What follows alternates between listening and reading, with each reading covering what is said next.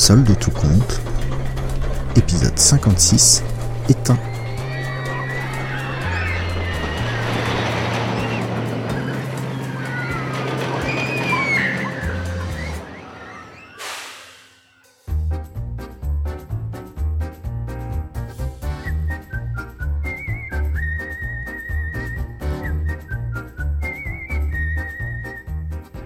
Gérard et Ava rejoignent enfin Sarah et Lauriana, tandis que le grand Dadais continue de fulminer contre le personnel de la roue.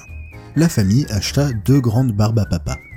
Une pour que Gégé mange et se calme, et une pour l'accompagner car y a pas de raison qu'il soit le seul à se gaver de sucre. Le coton sucré rose fondait dans leur bouche, collait sur leurs doigts et apaisait les cœurs. Bon, avec tout ça, c'est bientôt l'heure du feu d'artifice. On va s'installer? Ouais, mais il nous manque encore Michel, Martine et François. Bon, ils savent on a rendez-vous, au pire on leur envoie un message pour les prévenir.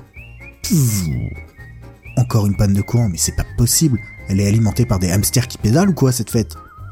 Cette fois, la panne dura plus longtemps que les précédentes et les gens se remirent en marche dans la pénombre avec l'aide de la pleine lune. Au moment où la famille passa devant le stand de pêche à la ligne, Gérard marcha sur un canard en plastique échappé du stand et partit à la renverse.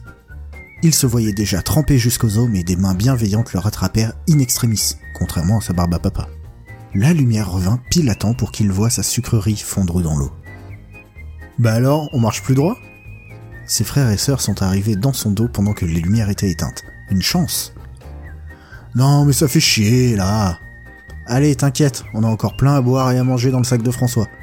D'ailleurs, euh, pourquoi c'est moi qui porte déjà?